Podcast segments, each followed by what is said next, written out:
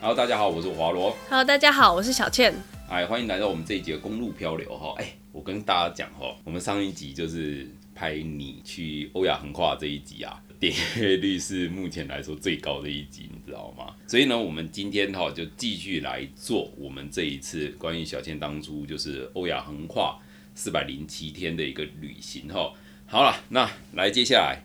我们上次很多人提问嘛，我们要不要先来解答大家的哦、好啊，不然看看一下有收集到什么问题好对。，好，上次大家的问题啊，我们来讲第一个，有人会说，如果你拦车拦到可疑的人，那你要怎么去拒绝上这台车？其实我在要准备搭便车的时候，我有查过网络上很多外国人啊，主要是外国人会分享经验，或者是会有什么交战守则啊之类的东西。然后他们对于这个问题，他们的解决方式是，他们拦车下来之后，他先问对方要去哪里，再说自己要去哪里。就是当你把他拦下来，然后你光看就觉得这个人不行的话，就是不管他说他要去哪里，你就说相，你就说不对的那个方向就好了。就是然后这样你就也不会尴尬，就是他也不会觉得说你是不是觉得我不 OK 你才不不上我的车，就是很自然的，就是因为你跟我的方向不一样，所以就是你先问对方的方向。然后再说自己的，然后你可以说谎没有关系啊，他也不知道你要去哪里。对可是当然有时候会出现问题啊，因为有时候搭便车我们会拿一个板子，然后就写自己要去哪里，那时候你就已经先铺路自己要去哪里了，所以你可能就没有办法说谎。那那这样的两个冲突要怎么解决啊？哎、这招是蛮蛮蛮蛮厉害的啦，对，因为你当刚刚你在搭便车，尤其是你一开始没有什么经验的时候，其实你就会直接先说你自己要去哪里，对，而不会是问对方，因为你在搭便车，尤其是在国外，你最常遇到的就是语言，嗯，语言上的隔阂嘛。对对对，然后你问对方要去哪里，跟你讲出自己要去哪里，你讲出自己要去哪里一定比较简单啊。对就因为对方说他要去哪里，你不一定听得懂，或者是你问他他要去哪里，他不一定听得懂你要问他什么。所以其实虽然他提供了这个方法，可是实际在应用上可能并没有这么的方便。对，所以你如果要拒绝的话，你就因为可能语言也不同吧，那你就说不要不要不要，他可能也搞不清楚状况，那就不要上车就好了。就 no no no no no，对对，你就可能就装傻或是装死之类的，就哦就算了。对还有啊，这一招哦。那第二个问题就是说，有人问问说有没有可能租车去横跨这一趟租车的方式？其实这个就我觉得就由我来讲好了。我跟大家讲，你要租车的话，会有一个大前提，就是你可能要原地租原地还，你没有办法就是 A 租 B 还，在很多国家是没有办法的。然后再来呢，第二个问题就是那个租车的公司啊，哦，你你必须要在同一个国家才可才有可能会有还车的可能。我跟大家分享一个，就是我们当初去，我们不是去阿拉斯加吗？然后阿拉斯加，我们一开始从阿拉斯加骑到加州，我们那一趟，我们一开始就有查一下，就是有没有可能用租车，对不对？然后后来你还记得查到多少钱吗？其实是有，可是好像比你买跟你买再卖掉差不多价钱。就一个月十八万。嗯，那一个月十八万，其实两个月，我问我们当初走两个月嘛，啊，两个月的话，你你其实两个月就是三十六万，那其实跟我们买还我们自己买掉买了再卖掉还比较便宜。对，而且那个阿拉斯加那一那一间呐、是因为他那一间是他有从阿拉斯加租，然后在奥特兰可以还的样子，我记得是奥特兰，然后所以他才有可能 A 租 B 还。那你这种横跨的这种旅行哈，你要从欧洲租，然后租到海参崴还车，或是反过来，你第另外第一个问题就是你要怎么还车，然后而且刚刚很重要提到一个就是国家，因为你不同国家的话，它有可能会有变成就是你是以为你要跨国买卖，那你要跨国买卖的话，你一入境的时候，他会先给你收一笔很贵的关税，所以租车的横跨的方式哈，老实说。以我们的经验是不太可能。我们那时候唯一一次租车在国外旅行的，就是在东南亚。其实跨国租还在欧洲生根区内不一定是不可能的，对，也许有机会。可是欧亚横跨应该是不用想啦。然后你如果指的意思是说，在西伯利亚，就是在俄罗斯境内从最东西租，然后最西还，好有可能。其实理论上有可能，可是我觉得好像没有人在接受这样的事情，而且其实他们东边跟西边，他们自己也不觉得是同一个国家哎、老实说，然后再加上其实光是他们的电话卡，就是你如果在海参崴办电话卡的话，然后莫斯科的人打电话给你，他们收的是有点类似像国际漫游的电话费。就是因为他们嗯国境跨国跨了八个时区吧，对还是七个时区，所以很因为太远还是怎样，所以他们基本上就是已经不同的地方，真的太远了。你要这样子，因为你自然说租租就是要还嘛，对对啊，所以你还的问题就会就会很大啊。其实讲到电话卡，我们上次你还记得我们那时候去那个什么，也是那次美国纵贯那一次，嗯，我们那时候在白马镇不是就想要办电话卡吗？办电话卡，我们想要花钱办，然后那个店员还一直叫我们不要我办。们是想要网路，对，他就是说办不划算，因为他那个地方好像叫做育空区吧，对不对？他就是说你只要离开育空区，那个电话卡就是漫游。嗯，对，然后那个而且我记得很贵，然后一个月二十几 G 吧，好像才二十 G 还是六 G 不到，要一千多块台币。对，反正就是很很夸张的一个价钱。又贵，而且就是你在同一个国家，他在加拿大哦，他还跟你说就是跨境的而，且玉空超偏僻的，很多地方还没有讯号，好不好？对啊，所以我们最后就放弃五班，因为我们就想说，我们大概在整个玉空，因为我们那时候已经骑到玉空南边了，白马镇已经在玉空南了，对啊，对啊，然后我们就想说再 再停留也大概停留两天吧。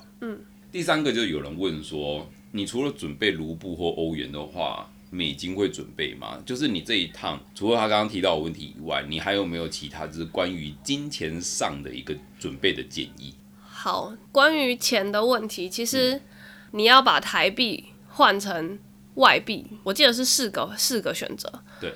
第一个选择就是你在国内台湾先换好你要去的那个国家的币值。对可是我不是很确定台湾有没有办法换卢布。嗯，也许那个台湾银行有换吧。第二个方法，你就是办那种在国外的 ATM 也可以领钱的提款卡。对，我记得好像是要有磁条还是怎样，反正你就是要确保你在外面一定要领得到钱，因为他们好像是四嘛，磁条好像是四嘛，他们好像不读晶片，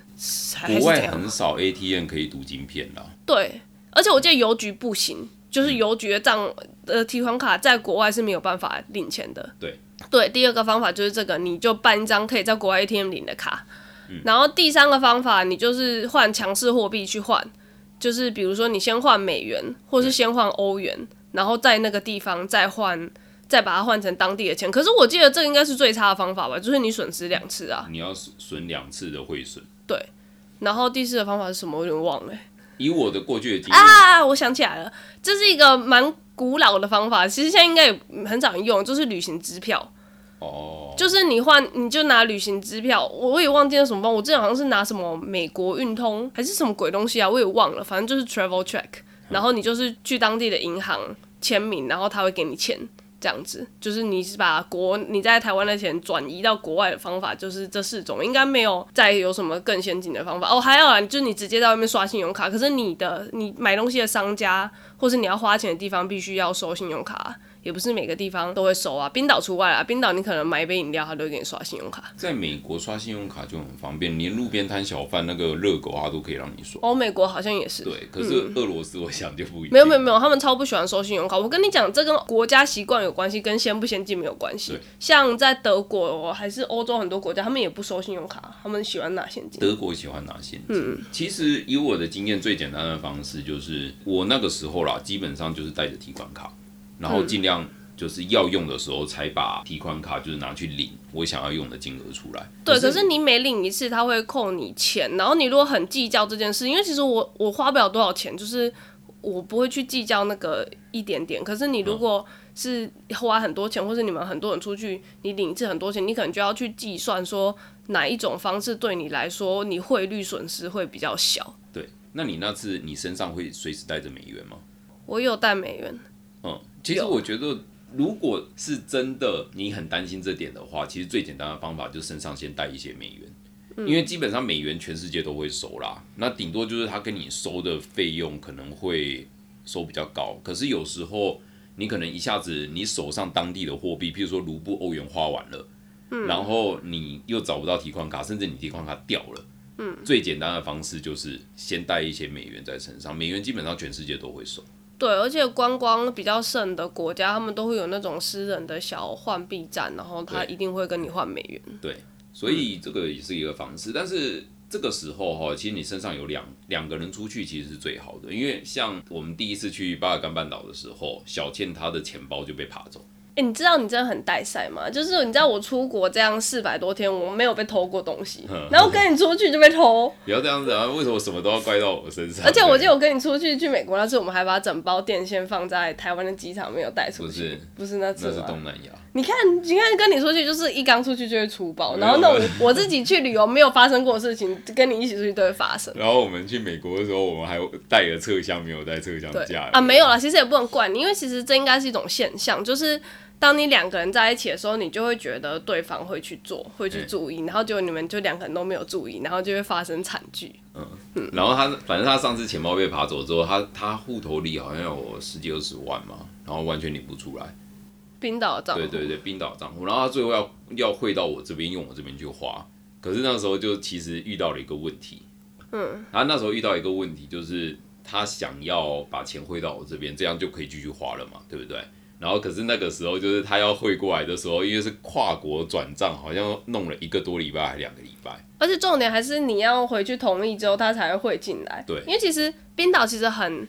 其实我觉得他这样在台湾应该是违法吧，就是他们的资讯控制非常严谨，然后每个人都有一个自己 ID 号码，就是我只要打电话去冰岛银行。跟他说出我 ID 号码跟我的资讯，我可以遥控他帮我汇款。我那时候是打电话遥控冰岛的银行汇款到柯基的账户里面的。嗯，哦对啊，跟顺便讲一件，我觉得冰岛很变态，就是你可以查每个人的地址是公开的，就是你用名字查，你可以直直接查，就是他地址在哪里哦。就是 那个老师，我记得我那时候在修法学什么，不知道哪一个法学老师，他就说我很确定这个在任何国家都是违法的，只有在冰岛这样而已。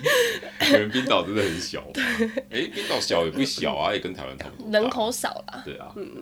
好了，那再来，还有人问说，哦，对啊，很多人说你要三毛转世，三毛其实还是比较强吧，他去那种非洲之类的地方，其实我也是蛮想去的啦，。外表，对外表，因为外表，对啊真假？我看三三毛长什么样子啊？你可以搜寻看看啦，他真的三毛跟你有点像，而且就是你有一个角度这样子笑的时候，然后正面这样的人，其实真的假的啊真的真的真的没有骗你，你可以搜寻一下。来，我们继续下一个题目哈。嗯，有人问说你穿那个比较破的衣服，是不是有那种财不露白的那个预谋？就是看起来穿破破的，然后就大家就觉得你没钱，不想不想偷你的钱。哎、可能吧。哎、对了，讲到这个，就是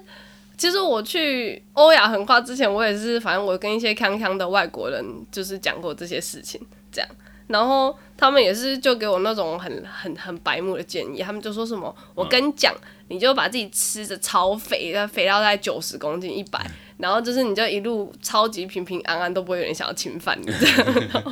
然后或者是什么什么把自己用的很丑，他们用什么奇怪方式，就提一些很乱七八糟的建议，然后就是把自己弄得很脏或是很丑，然后就不会有人想要抢你钱或是侵犯你之类的。这招好像也不错。那有人分享一个很好有趣啊，这个就不是问题了。那那个有一个网友说，俄罗斯的公车啊要去问那个老奶奶，他跟他就会很热心，就是一直跟你讲要怎么走，可是你都听不懂，然后他最后就会带你去。很多地方老奶奶都很有趣各国的老奶奶可能都会这样。对都很热情。然后呀，有人问你有没有要出书啊？我一直觉得你应该出书。其实我刚回来，的时候是都有在想说要出书，可是其实嗯第一个是我在旅行的过程中，我一直不想要让记录这件事情影响我当下的体验。对，所以我并没有很着力于我很规律的，或是每天在记录我做了什么事情。这样，尤其是我进入欧洲之后，我实在是超 free 的，就是到处被别人拉着玩啊，然后去哪里也没有什么规划。就是俄罗斯还有一点压力这样，然后所以我其实记录的并不多，而且我最近才发现，因为要录这些 podcast，我才发现，因为我误解了苹果备份的功能，所以我删了非常多那一段时间的照片，就是我现在只有手机拍的照片，我当时用单眼拍的照片全部都没了。还有我当时想要写书的时候，其实我也是碰到一个问题，就是我我在写字的当下，我一直觉得我好像在炫耀。就是会有那种语气跟感觉，然后我很不喜欢自己写出来的东西是这样，然后我就一直停，一直停下来，然后后来就干脆没有写了这样。哦，加油！我期待你写书啊。可是你讲的东西，我觉得应该都可以突破。我加油！我很期待你把这本书写完，因为我觉得以这样的经历，没有好好的就是让大家知道是很可惜的。因为有时候你不要觉得那是炫耀，因为对很多人来说，他们真的很需要这样的资讯。你就算可能有一点点炫耀的成分，我觉得可能也没有关系啊。因为对我们来说，像我想要做欧亚横跨人来说，我其实。很希望能够有更精确的资讯，这个资讯在中文圈真的太少了。你必须知道，你用英文可能还找到很多，在中文圈真的太少了。像我们这种就是英文很烂的人，我们要找到相关的资讯真的都很难。然后你用 Google 搜寻，就跳出来一大堆什么每日头条啊那一种，我想那个东西真的就是乱七八糟。我当初要去美国查一条很直的通天公路的时候。哦，那个乱用照片的那一个新闻，对不对？对啊，就每日头条啊，然后他就是一直一直拿一大堆说，哦，这个是美国六十六号公路的照片，这个是哪里的照片？然后我就去查，然后我实际去看，不对啊，这个是死亡谷的公路啊，不对啊，这个是五十一区，然后他们就一直说这个是六十六号，六十六号，他们连那个什么纪念碑谷都把它变成这个是六十六号，你知道吗？所以就就中文圈有太多这种就是内容农场的文，其实我们真的很需要就是。真的很扎实的一些经验的分享，所以这个也是我想要做这个节目，然后做一些 YouTube 的目的，因为我希望把我们在长途旅行得到的一些经验，哈，就是分享给大家。然后还有人说，男生八百天也走不完，你怎么看？其实那一篇文的确是有很多这种讲法，可是其实这一集我就会。分享到我自己开始，我没有跟 Tio 在一起，就是没有跟我旅伴一起打，而是我自己打的时候，我遇到什么问题。还有，其实我有去粉砖下面回一个留言，我是复制贴上来，因为有很多人讲一样的东西。然后我是跟你们说，因为我后来在欧洲有一个，呃，也是沙发冲浪主人，他带我去拜访了一个住在比利时的老人。然后那一个老人他是金氏世界纪录大便车的得奖主。哦，有这有这个东西，就是金氏世界纪录。其实他们，我记得他们就是记录很多稀奇古怪的东西嘛。还有，然后好像是什么搭便车最最多还是最长距离啊？就是，反正他有得到那个金氏世界纪录给他的有点像奖状的东西。然后我记得我还有跟他合照，就是所以，而且那个人是一个男的，而且他是一个就是一直已经很老了这样一个男生，所以。我真的觉得搭便车其实有时候是看技巧，不过当然这东西就跟面试一样，就是你当然不认识一个人，你当然外表是先决，对，就是跟骑车一样，就是我们求的不是快，是谁骑的比较久嘛。然后你搭便车，你求的快，其实有时候会遭殃，就是应该是说大家谁可以做这件事做的比较长远，嗯，这样骑得远更重要。对啊，所以你就不要觉得好像女生一下就会被载走，然后男生会等一辈子，其实。其实其实不一定是这样的，这样子。嗯嗯，好，好，回答完问题，接下来我们要接着上次的故事，嗯，去讲到我抵达贝加尔湖之后的事情。哎，对哦，上次讲到贝加尔湖，对，好，我们来讲一下贝加尔湖吧。对，就是呃，那一个载了我们非常久的车程大叔，就是在帮我们在贝加尔湖那边放下来。那其实他临走之前，我有拿一张。我在其他地方买的俄罗斯的明信片，就是用我非常烂的俄文，再加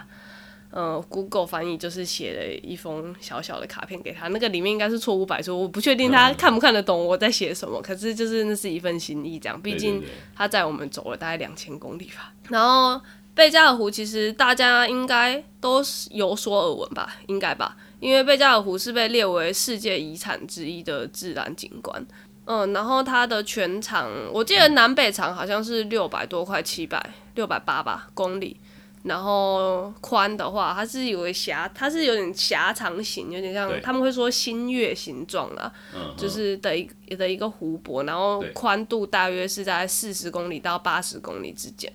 所以它环湖的话，其实大约是台湾环岛两倍。它其实整个面积比台湾还大啦。对，啊，你环湖大概是环两圈台湾，差不多。不知道它有没有？它有环湖公路吗？其实你如果去查它的观光旅游资讯的话，它是有一个环湖的铁路，就是你可以坐火车环湖。可是其实我没有去做这个东西，这个应该有蛮多中文资讯，因为有台湾的旅行团或是台湾人会去玩这个东西。嗯，你在贝加尔湖那边，你你。有有什么好玩的吗？因为很多旅行团其实它会有就是贝加尔湖专门的一个旅行团，那在以贝加尔湖来说，你当时去有什么好玩？其实那时候在贝加尔湖，我并没有再度接触这个湖泊，是蛮可惜的啊。不过，其实以我们的旅行方式，就是尤其是住沙发冲浪的话，你会很大程度的受到你的 host 控制。对，就是有些他们会很热情，就是他要他就是要带着你去哪里，或者是有些人就不管你，他就丢一把钥匙给你，你爱怎么样就怎么样。然后有些是连钥匙都不给你，然后所以他出去就把你关在外面，然后你他回来你才能回来这样子。然后我在贝加尔湖旁，他们这个城市叫做伊尔库斯克，伊尔库茨克。对，这个 host 他是属于想要带我出去玩，可是那时候好像因为去贝加尔湖其实它并没有什么环湖公路，所以你要到湖边是需要特别的交通工具跟规划的。据他所述是这样子啦，然后他是跟我说他们以前会去环湖骑脚踏车，然后。就是可能一天骑不完啊，就是你要骑个几天，然后就是在湖边露营。然后他是说湖边的空气很好，只是他就是要想要说的很有灵气这样。他说你在那边睡五个小时，就是早上起来就是超级神清气爽，好像。从来不觉得累一样，这样，对他就是把，他就是把贝加尔湖讲的很像一个神仙的湖之类的，然后他就一直叫我一定要去，可是他说他现在没有办法带，他现在没有交通工具可以带我去，要问他朋友，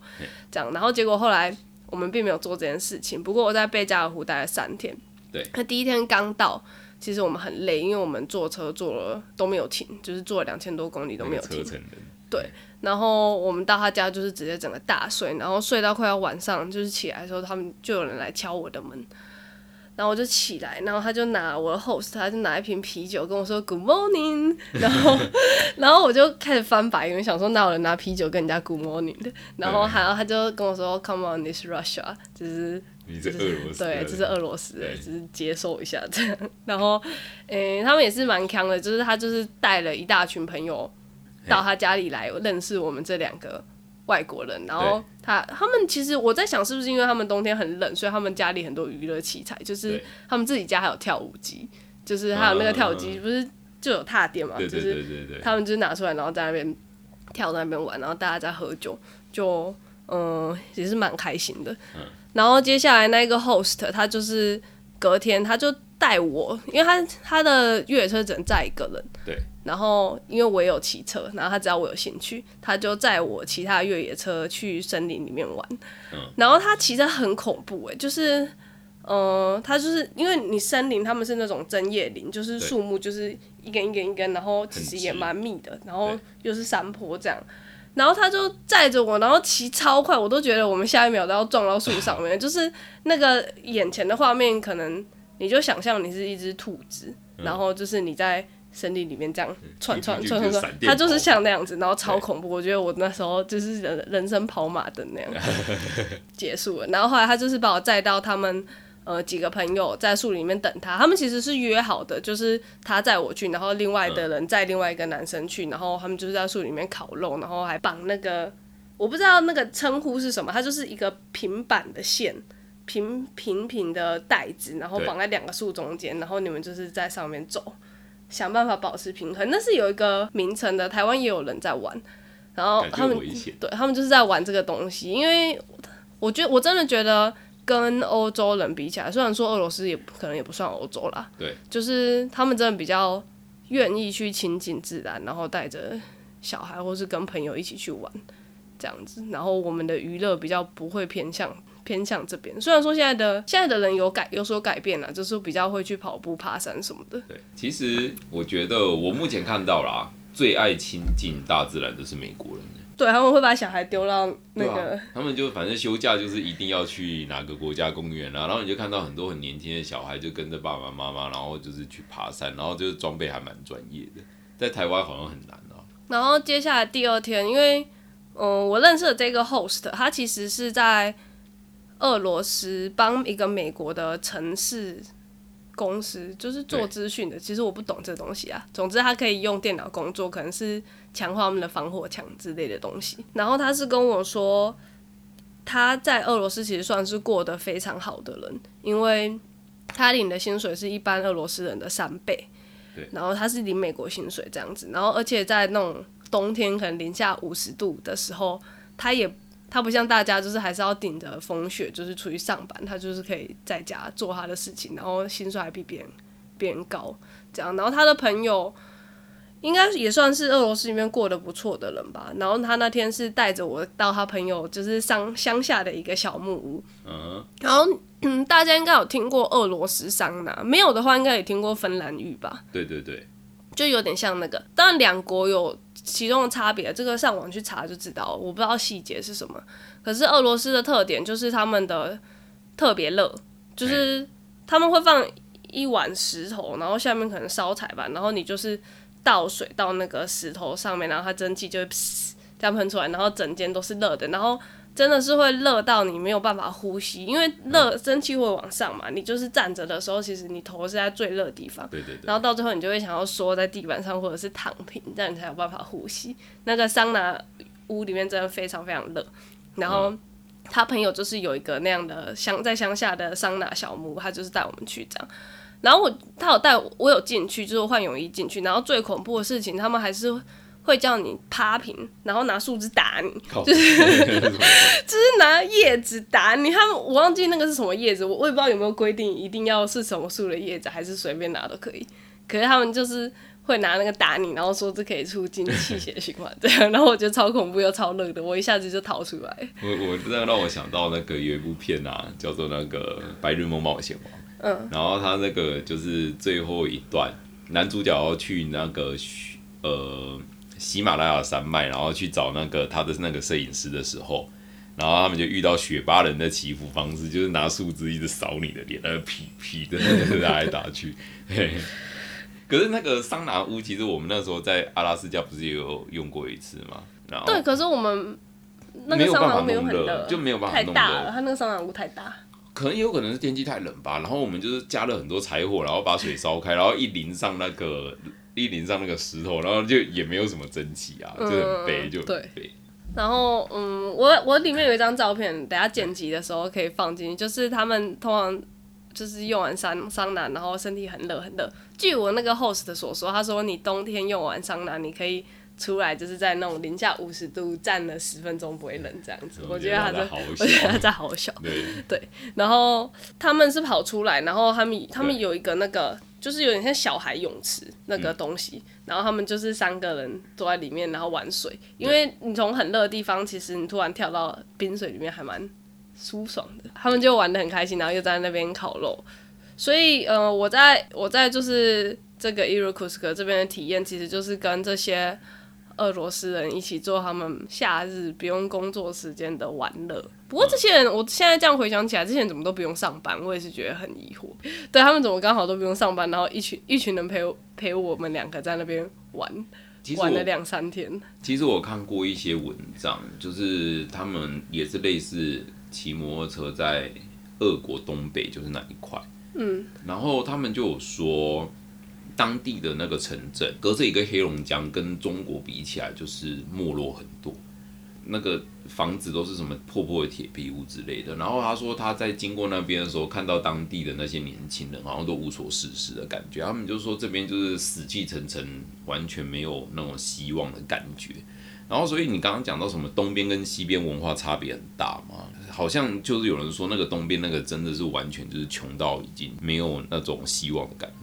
对，我有去查你说的这个东西，就是俄罗斯的自杀率，当然现在是逐年稳步减减减少，对，可是它还是其他国家的，应该是世界上首屈一指之一，最就是自杀率很高的国家，是、哦，尤其是他们的青少年的自杀率好像是别的国家的三倍还是多少，就是他们就是尤其是冬天可能也长吧，就是很容易过不下去的感觉。可能或者是没有希望吧，就是觉得没有希望。其实有我们那时候去阿拉斯加的时候，也有一个说法，就是阿拉斯加自杀率很高。嗯，就是好像跟冬季很长的有关，好像这种都会有这样子。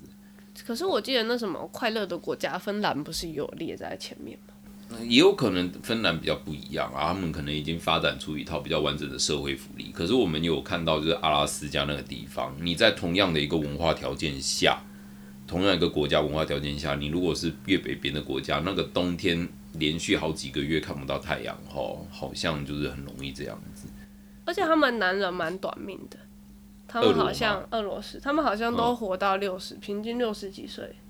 嗯，我有我有查到啊，男女的性命的比例差很大。可是我觉得以他们的不太意外，就整天喝伏特加，然后就是整天就是就是做一些那种。所以喝酒真的会短命吗？我不知道，问你自己啊，你那么爱喝。其实他们是说，就是除了喝酒影响健康以外，也是你酒后可能会卷入一些纷争，然后就是也是有因此死掉的这样子。你那个 host 不就干了很多蠢事吗？对啊，他就是光跟我们接飞盘都接到掉到洞里面，然后就摔断脚。我要我要离开 k u t s k 的时候，我的 host 是跛脚的。可是你看啊，然后他骑摩托车这样子载你，那在树里面秀来秀去，我觉得就是。就是俄罗斯男人会做一些奇怪的事情。对啊，男人短命。上次我有一个影片，我是给你看过，就是有一个人挑战不带降落伞，然后从非常高的那个飞机上跳下来，然后他落地的方式就是叫四台吊车，然后弄一个超大网子去接他。然后我当时就叫他跳下来，在到底在干嘛？然后一直看他怎么不开伞，怎么不开伞。然后他当时跳下来的时候，他身边有四个就是就是做确保的人员，就是发现他一旦就是计划失败的时候，他们要把他拉着就是。抱着，然后开伞嘛，然后其他人都开，我想说他怎么还不开？结果发现他最后掉下来的方式跳到网子，尤其是就真的疯了。男人寿命比较短，可是他那个要网子是要架很高，所以他是大吊车，就是拉的很高，然后他下去的时候就咻这样子。所以他有掉到网子上，没怎么样。对啊，哦，可是很强啊，就是真的疯啊！这些人，我觉得在在这些俄罗斯这个地方，你说会短命，我觉得也真的蛮正常的啦。可是那边犯罪率。你觉得呢？我不知道换犯罪率高吧，不过有一个疯狂的东西也是以俄罗斯命名的，它现在叫做俄罗斯轮盘。哦，对对对，然后就是转了开枪，就是它那种枪好像是子弹是一轮的圆的，然后你可能就塞一颗子弹下去，然后你就转，然后它就嘟嘟嘟嘟嘟嘟转，然后你就不知道你开的第几枪是真的有子弹的，对对对，那叫俄罗斯轮盘。对，好了，那我们来问一些可能大家也会觉得比较有趣的问题。那你在那边你吃东西，你觉得怎么样？俄罗斯的东边，其实他们尤其是靠靠着中国的边界，其实他们的饮食有一点受到中国影响。嗯，就是他们有一些水饺，其实这样说受到中国影响，可能也不是很公平，搞不好是他们自己传统发展出来。然后是中国受到他们的影响，对啊，实在不是很公平。总之有类有有相似的地方，就跟中国很像啊，可以这么说。对，然后所以就是我的 host 有带我去吃一个东西，他。其实他带我去吃，他就一直跟我说很好吃，然后我的确也觉得很好吃。不过那时候因为我很饿，所以不一定。嗯。然后他那个他就是包子，就是有点像小笼包，可是他那个 size 可能小笼包五倍之类吧，就很大颗一个一颗包子。然后他跟我说那个名字叫做扑薯，你可以稍微想一下那个连音，就是扑薯其实。念起来有点像包子，我所以我就是怀疑他们应该是有关系的。其实搞不好就是两个一起的。对，还有呢，那俄国有没有其他有趣的食物？再来就是罗宋汤，我是不知道罗宋汤是不是俄罗斯发明的东西，可是这个东西应该大家就有听过了吧？它是以牛肉去熬煮，加一些蔬菜。其实我也不知道它跟一般牛牛肉汤差在哪里，总之它就是。就是就是这个东西，你在所有的西维利亚公路上的卡车休息站，你一定都可以吃到的东西，就是罗宋罗宋汤。嗯，他们很喜欢做的另外一个东西，还有就是漏洞，就是你知道，你把煮过的肉汤炖过的放到冰箱里面，隔天它不是会变成凝固的一层东西嘛？透明的那个胶状。台湾好像也会拿那个去做什么冻之类的。对对对对对。我是很讨厌吃那东西，我觉得很恶心，所以我在俄罗斯我也从来不碰。可是他们，大家对他们来说吃那个东西是很家常的、很家常的菜。这样，这些北边的国家还蛮喜欢做这种可能保存比较可以比较久的东西。就是你在我没有吃过，可是对对，可是你在尤其是贝加尔湖边。的地方，你会看到路上有人在摆，它就是鱼，它就是把那它撑开，然后不知道是怎么风干还是怎样，就是一条一条的腌的鱼放在外面卖，然后那个腥味其实很重，就是你过去你都会闻到，就有点像是，好像高雄火车站后面不是有那个有一条街就是用蛤蜊，就是之前那个 B 车蛤蜊不就是那一条 B 车蛤蜊就是那一条，你去走那条街你就知道什么叫做海鲜的腥味，就是就是就是那个味道。其实讲到这个哈，我就觉得我们可以来讲一下我们当初在国外吃到一些比较有趣的地方。我跟各位讲哈，我最让我觉得就是震怒的是土耳其式沙拉。你到底是要讲几次？然后我跟 我跟大家分享一下，就是我们当初去巴尔干半岛骑车旅行的时候，因为欧洲的冬天你要吃叶菜类的蔬菜，其实真的不容易吃得到。对，然后可是我们因为饮食习惯，我们习惯叶菜类了，所以我们如果不去吃菜的话，很容易就会便秘。所以那个时候我吃饭，我几乎尽可能我会都会多点一份沙拉。然后到了那个波斯尼亚还是马其顿，就已经很靠近俄罗斯的时候，我就看到沙拉，我就点下去。然后它来的时候我就傻眼，它上面是什么小黄瓜啦、番茄啦，就是那种果类，然后根茎类的，你知道吗？然后上面撒了满满的气死，然后我就靠腰嘞。然后我越到南边的时候，我就越容易便秘。你在南欧点沙拉？差不多都是那样子，而且你要懂得会看菜单呐，就是有些菜单他们光是叫沙拉就会叫很多不同名字，比如说它是叫希腊沙拉，就是 Greek salad，出来几乎一定是你刚刚说你很讨厌的那种，就是大块的小黄瓜跟番茄还有起司。没有，其实我不讨厌，只是我要摄取叶菜类，你知道吗？我才不会便秘啊！我其实不讨厌，我也觉得不难吃，可是跟我想的完全不一样，我就觉得我受骗了，你知道吗？然后像。美国好了，美国就是你不管花多少钱，你吃到的都是素食。